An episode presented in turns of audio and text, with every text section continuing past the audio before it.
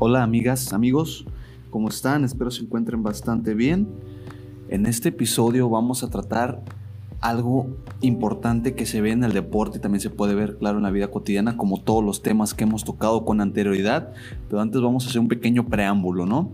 Cuando hacemos ejercicio no solamente es ir a ejercitar, hay un motor que hace que mueve todos los engranes y que nos ayude a poder concentrarnos y poder hacer nuestras rutinas de ejercicio, nuestras planeaciones, nuestro lo que ustedes, como ustedes quieran, como ustedes quieran. ¿Y qué es esto? La gran máquina es el cerebro, son nuestras emociones, ya que sin las emociones no nos encontraremos en un estado zen para poder realizar esas actividades físicas que realizamos día a día, un día a la semana, tres veces a la semana, como ustedes gusten. Entonces, hay una conexión muy estrecha entre lo que es la motivación para ejercitarme y lo que es tener falta de motivación para ejercitarme. Hay muchos aspectos para ayudar, o mejor dicho, también para, irnos de bajada para no realizar ejercicio. Obviamente como todo tenemos a veces pereza de realizar ciertas actividades en la casa porque el ejercicio no puede ser una de ellas. E iniciamos este episodio con una frase que dice, ¿quién lo diría? Los débiles rara vez se rinden. Esta frase, señoritas, señores, es de Mario Benedetti. Con eso vamos a abrir y nuestro episodio será Convierte tus debilidades en fortaleza. Para empezar este pequeño episodio, hay que tener en cuenta que las debilidades no tienen que confundirse ni tienen que entrar en juego con lo que jugamos el tema de la perfección. Como bien tenemos virtudes, tenemos defectos, ¿no? Y nuestras debilidades para nada van a ser defectos. Nosotros vamos a ver cómo concentrar nuestras debilidades para hacerlo nuestras fortalezas. Voy a tratar de abarcar los diferentes ámbitos que tenemos, no solamente el entrenamiento, porque esto nos puede ayudar bastante, ¿no? Entonces, nuestras debilidades podemos convertirlas en fortaleza. No hay que confundirlas, hay que saber afrontar nuestras debilidades. Para ello hay que tener en cuenta ciertos aspectos. Por ejemplo, saber cuáles son mis debilidades. Vamos a poner un ejemplo.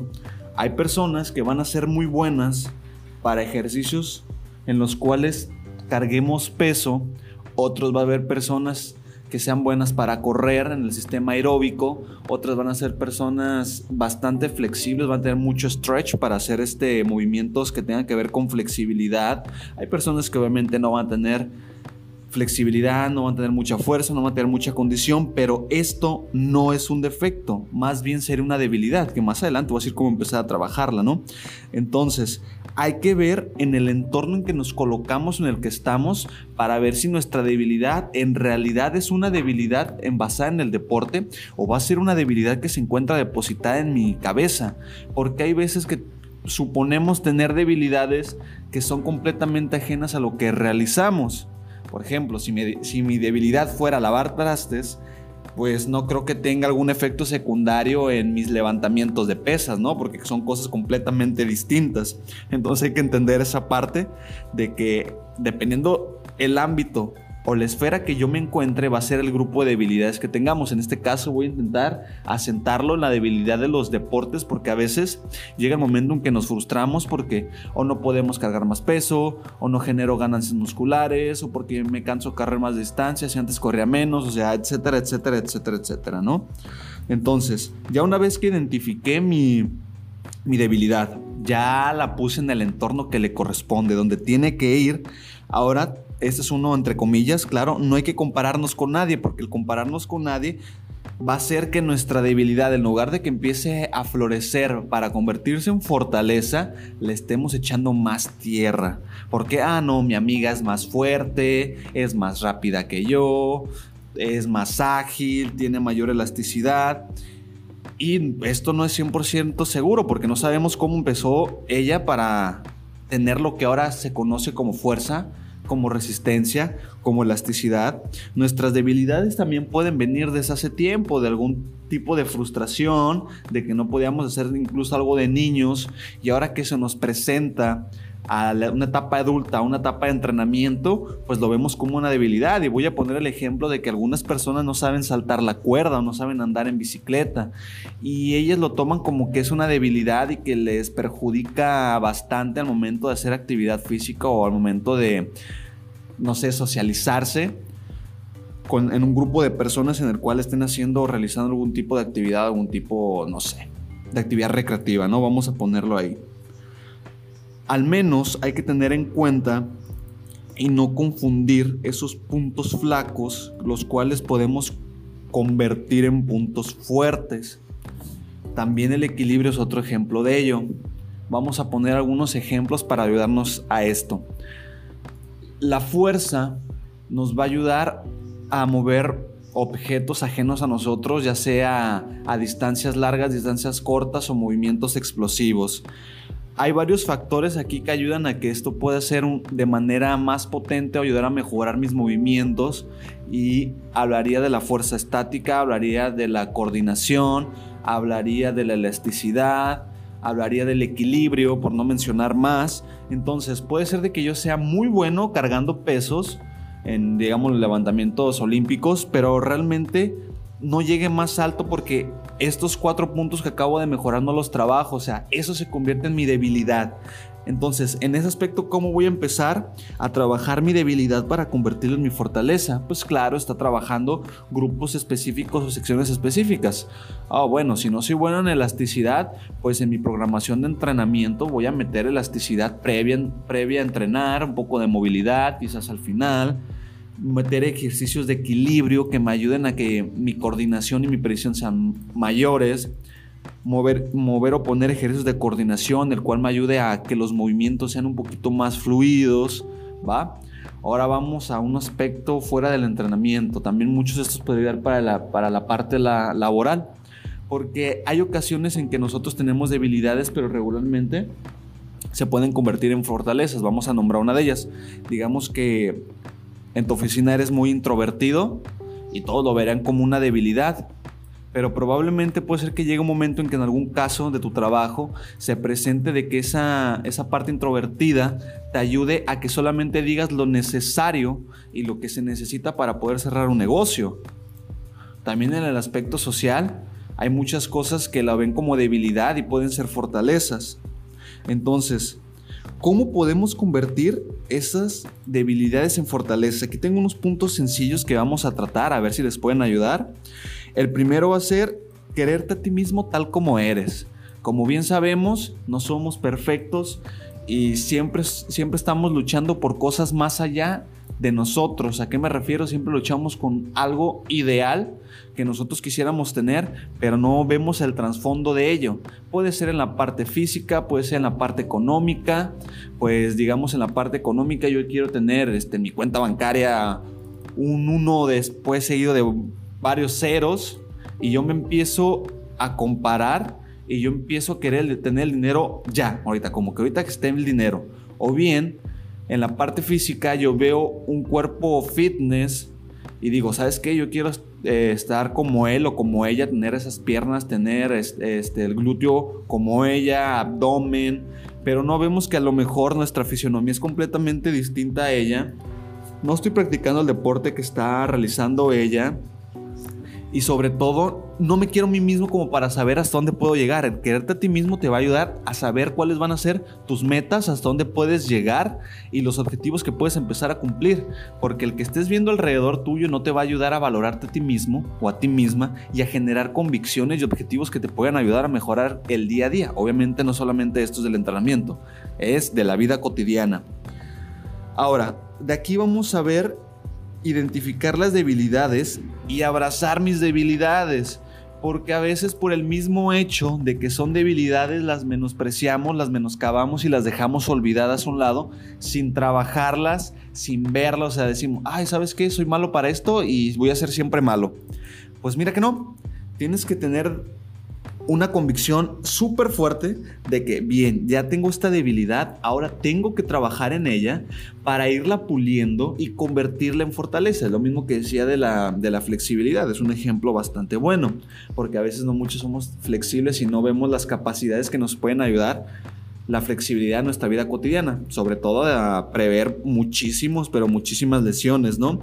Pero pues como vemos que no es necesario un 100%, pues no la practicamos. Hasta que llega el momento dije, ay, ¿por qué no practiqué flexibilidad? Si hubiera practicado flexibilidad, una vez que lo pensé hace tres meses, esto hubiera sido otra cosa, ¿no? Vemos siempre ese aspecto. Un hack live para esto que a veces me ayuda, a veces no ayuda, ya va a ser dependiendo de ustedes, es cómo me vería yo en un futuro. ¿A qué me refiero? Cuando yo tenga flojera de hacer esto, de hacer algún tipo de actividad, algún tipo de trabajo, algo, ponte a pensar tu yo del futuro, ¿cómo estaría? ¿Cómo se sentiría?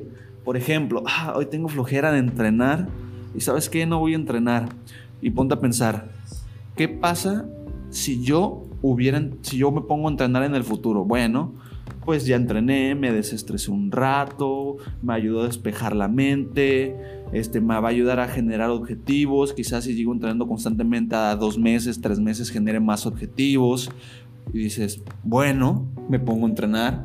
Llegas a la casa y ves, ves, no sé, el piso sucio, los trastes y mejor te acuestas y a lo mejor te cuestas un rato, te levantas y te levantas enojado porque el piso no está limpio y los trastes no están limpios tampoco. Entonces llegas y piensas en tu yo del futuro, cómo se sentiría, cómo se sentiría de enojado, de frustrado. El que te acostaras y después te levantaras y que nada estuviera como tú quieres, pues en ese momento dices, bueno, sí es cierto. Si yo a una hora que me duermo me levanto, me, voy a levantar enojado porque no hice las cosas, pues mejor una vez la hago ahorita. Ese es un buen, es un buen consejo que les puedo dar yo, ¿no? Entonces, ya que identifiqué y observé mi debilidad, hay que sacar al lado bueno. Siempre hay lado bueno, siempre el, el lado opuesto de la moneda que me va a ayudar a mejorar. Vamos a, a verlo o a sentarlo esto un poquito mejor. Misma, flexibilidad, fuerza, estabilidad. Cuando tú empiezas a trabajar eso y le vas el lado bueno, te vas a dar cuenta que tu progreso va a seguir mejorando, porque no solamente los progresos se marcan en cuestión estética, se pueden marcar en cuestión técnica, en cuestión de resistencia, en cuestión de disciplina y te vas a dar cuenta que cuando cheques que tus debilidades las empiezas a trabajar, vas a tener más rubros en los cuales vas a poder estar mejorando día a día y no solamente uno, vas a poder estar mejorando en varias áreas. Otro punto de esto que es muy importante es hablar sobre tus debilidades. Obviamente estamos en una sociedad donde pensamos que el que contemos nuestras debilidades pues nos hace vulnerables y hacen que las personas se puedan hasta reír de nosotros. Obviamente no te estoy diciendo que esto se lo vas a ir a contar a cualquier persona en la calle, ¿no? Tú tienes tu grupo social, tienes tu grupo de amigos, tu grupo en el que te juntas, en el que probablemente puedan dar un poco de retroalimentación y ayudarte. Habla con ellos, diles la verdad, tu debilidad. Si tienes tu coach, pues bueno, habla de tus debilidades porque hay veces que las personas sienten vergüenza de las debilidades. Vamos el ejemplo de saltar la cuerda, o sea, sienten vergüenza que no saben saltar la cuerda. Y en lugar de hablarlo, pues se, lo, se quedan guardados y nunca mejoran en esa parte. Otro aspecto de esto es que pensamos de que todas las personas nos están observando en todo momento para ver en qué momento cometemos el error, en qué momento se burlan de nosotros. Créeme que en el aspecto deportivo, obviamente hay sus excepciones, pero tengo el gusto y el placer de contarles que en el lugar donde yo trabajo, pues jamás pasa esto. Siempre contamos con apoyo de las personas, de las chicas en especial, para que nos ayuden a vencer estos miedos. Regularmente y siendo sinceros, a la mayoría de las personas no les va a importar tus debilidades porque tienen sus, sus, propias preocupaciones, pero nosotros nos empezamos a hacer una telaraña en la mente de que las personas se van a estar solamente burlando de nosotros diciendo, ay, mira, pobrecita, pobrecito, no saben saltar la cuerda, cuando probablemente la realidad sea que no les importe absolutamente nadie sabe saltar, no. Y eso es lo que te, te preocupa y no te deja salir adelante. Háblalo, dilo, ¿sabes qué? No puedo saltar la cuerda y te ayudan, ¿sabes qué? No puedo hacer esto, te pueden ayudar. Pide ayuda, o sea, es bueno pedir ayuda. Otra cosa es perder el miedo. Obviamente tocando el tema anterior, hay que tener y ser conscientes de que hay cosas que no podemos realizar por nosotros mismos y que tenemos que solicitar ayuda para que esto pueda llevarse de una manera más sencilla y poder avanzar un poquito más en este lo que es el camino de la vida, el camino del entrenamiento. Y pues esto nos va a ayudar a perder el miedo. El hablar hace que se pierda el miedo.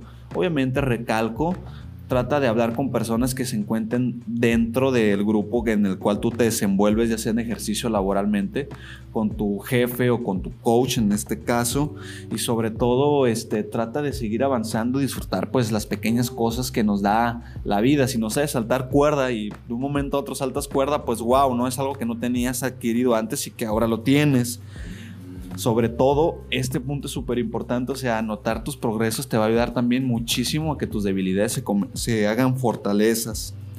Ahora, una vez más, tratando de ver esto, hay que, hay que tratar de tener una dieta cognitiva o una dieta de estimulación. ¿A qué me refiero? A que no te compares mucho.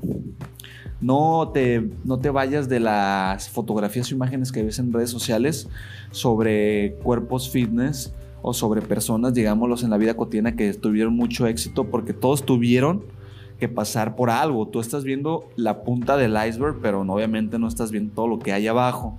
Disfruta el entorno en el que estás, convive, entrena, socializa, habla y sobre todo diviértete. Eso te va a ayudar bastante. Hasta aquí dejamos este episodio y nos vemos en el siguiente.